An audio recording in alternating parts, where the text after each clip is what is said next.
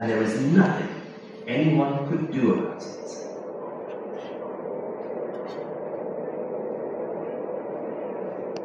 Unfortunately, I have to tell you that all of this is true. and yet to be scared of chaos is pointless. It's woven into the basic laws of physics.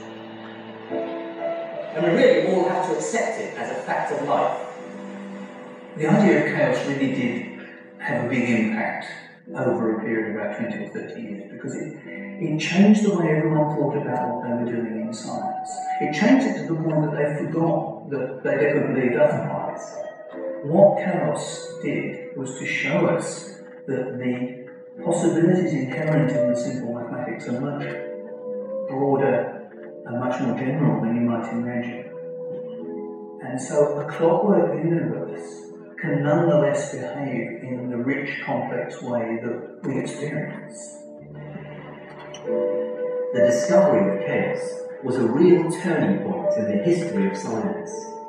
As it tore down the Newtonian dream, scientists began to look more favourably at Turing and Belousov's work on spontaneous pattern formation. And perhaps more importantly, as they did so, they realized something truly astonishing that there was a very deep and unexpected link, a truly cosmic connection between nature's strange power to self organize and the chaotic consequences of the butterfly effect. The 所以我从来不调侃，尤其是讨论我知道为什么。包括最近这部文谱啊，另一个长期故事，我们创业社的时候一定会给你做这个这个 我知道这个啥呢？蝴蝶效应。文字理论有人会认为上个世纪除了相对论和量子理论之外，第三大理论就是实论。文字理论著名的这个这个这个理论就是对初始条件的敏感依赖性，对初始条件的敏感依赖性。chaos is one of the most unwelcome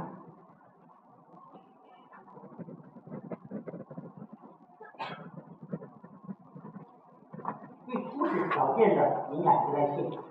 大家还记得拉普拉斯说，如果你对现在的数据能做准确的这个测量，你就能对未来数据测，对吧？然后混沌理论告诉你说，两组数据，即使两组数据的差也在小数点后面第十倍的差距，一个是二点零，另外一个是二点零零零零零零零一，差距在小数点后面十，几微不足道吧？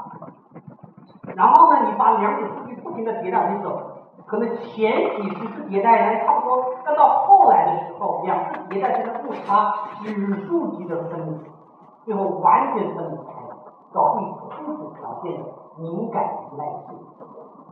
而你你不可能精确到小数点后面多少多少倍，做不到的嘛，不可能这么精确的。所以混沌理论也无跟那个跟那个那个那个那个海森堡的不确定性原理一起击退了混沌的理论。那克混沌真的意味着完全无法预测？恰恰相反，混沌的最主要作用就是如果你去看诗库，诗库大概有三个章节是讲混沌。他说混沌其实有两面，一，长期无法预测，所有的程序预测都是错误。大特好消息是，短期可以。K K 有个导师，人们也称他为人工生命之父，叫多恩·法莫。这个教授可以说是一个嬉皮士式的教教授，非常有趣。年轻的时候，他组织了一几个反叛性科学家，组成一个学社叫混沌社，咱们叫研习社，叫混沌社，比咱们有所逼格多了啊。那几个科学家呢，他们发明了一个东西，穿在脚上，然后进到那个进到赌场里面去，进到拉斯维加斯，那个轮盘舞啊，那至少那个时候这样，后来我们同学说现在也这样，你这个东西转起来之后，你可以再去下注。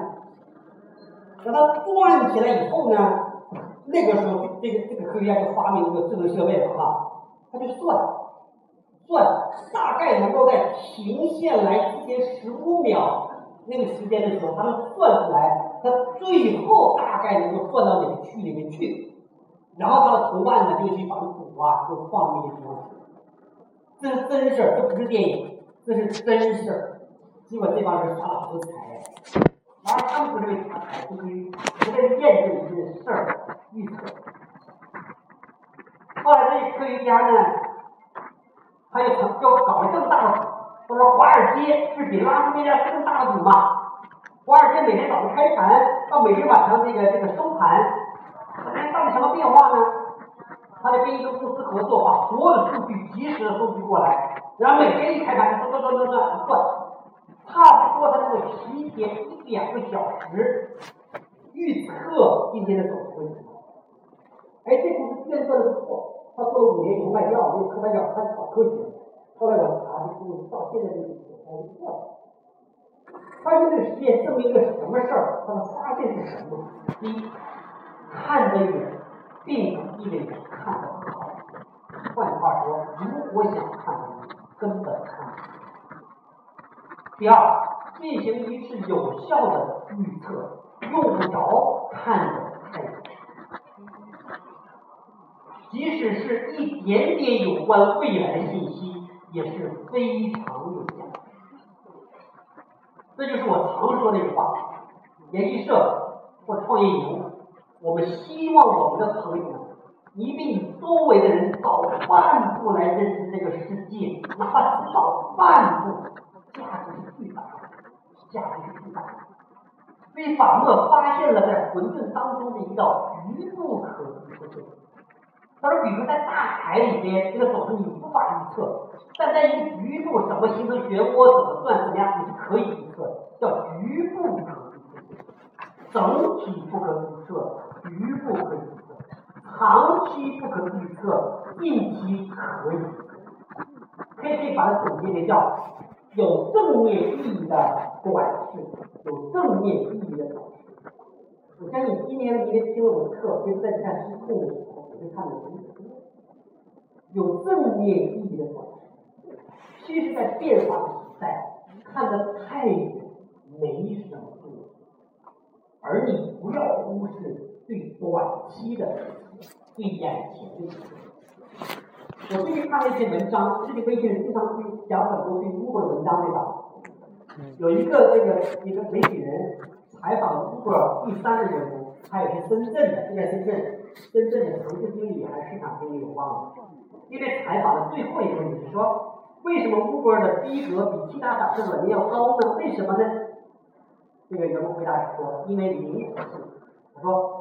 Uber 没有任何长期计划，Uber 只会去忙这一周的计划或者下一周的计划。很多活动从筹划到执行，基本只有一周的时间。只有这种灵活性，能让人无法预测，并且有很多惊喜感，这对品牌形象是有很大提升的。Uber 只做一个星期的事。之前我讲起商学院，我到东欧以后，去中欧的这个课程，你上学第一天就会把你未来两年的课程全排下来，什么时间谁来讲，在哪儿讲，什么都知道。但对创营的同学，上完一节课之后，没人会跟我下一模块讲什么，谁来讲？因为我自己都不知道，这是真事儿。很多时候到了提前一个星期。我才能确下来全部的班级，为什么？因为我要根据这一个月那个这个这个世界发生了什么样的事儿，什么是对温度管的变化，我做对度温度感的调整。所以很所以这个中国很多人适应不了我的节奏，包括活动，一般这个活动要提前半年要定下来，而我做活动最多最多两个星期，做了就做了。你会发现灵活性才会让大家创意，带来创意。所以在这种情况之下，各位经常看到这句这句已经稍微明显了啊，你就理解我这句话背后的意思是什么？把眼前的事儿做到极致，下一步的美好自然就会。如果你今天问我，夏勇教授，你有什么十年规划？我哪知道？五年之后会怎么样？我才知道。三年以后呢？我也不知道。而且我不是蒙你的，我是真不知道。包括这个职业计划我都不知道。我哪知道呢？包括创业营快到第四期，俞敏洪啊、罗振宇啊、王小川啊，这些上市公司七八个来到了创营来，很多是创业营说了，中国成功赢了，哪叫创业赢了？人家说山小教授，你办第一天的时候是不是就想到这个了？鬼才能想到。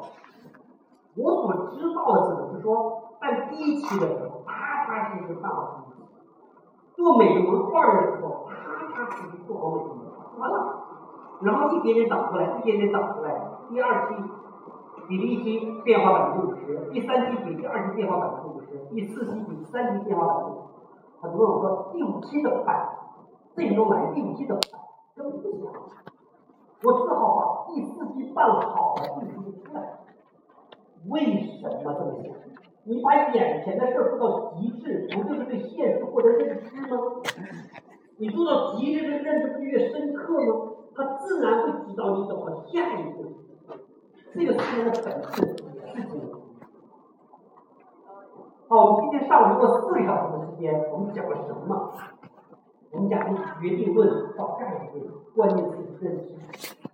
事实上，我们讲的是互联网时代的一个创业的方法论。我们已经有大概这个几十个学习小组。如果今天晚上各位讨论的话呢，我想这个话题请跟你讨论一下：互联网时代的创业方法论是什么？这是我今留给各位今天讨论的第一个小题目。各位也可以回去的时候认真来思考一下。那我所建议的创业方法论是不可知论，基于认知的创业方法论。精英创业是这种方法论下面的一个技巧。一个建议。好，我今天上午的课程到此结束，谢谢各位，谢谢大家。好，非常感谢教授的分享，也非常感谢整个上午大我看到在课堂群里面有很多同学忍着饿在听教授教授的分析。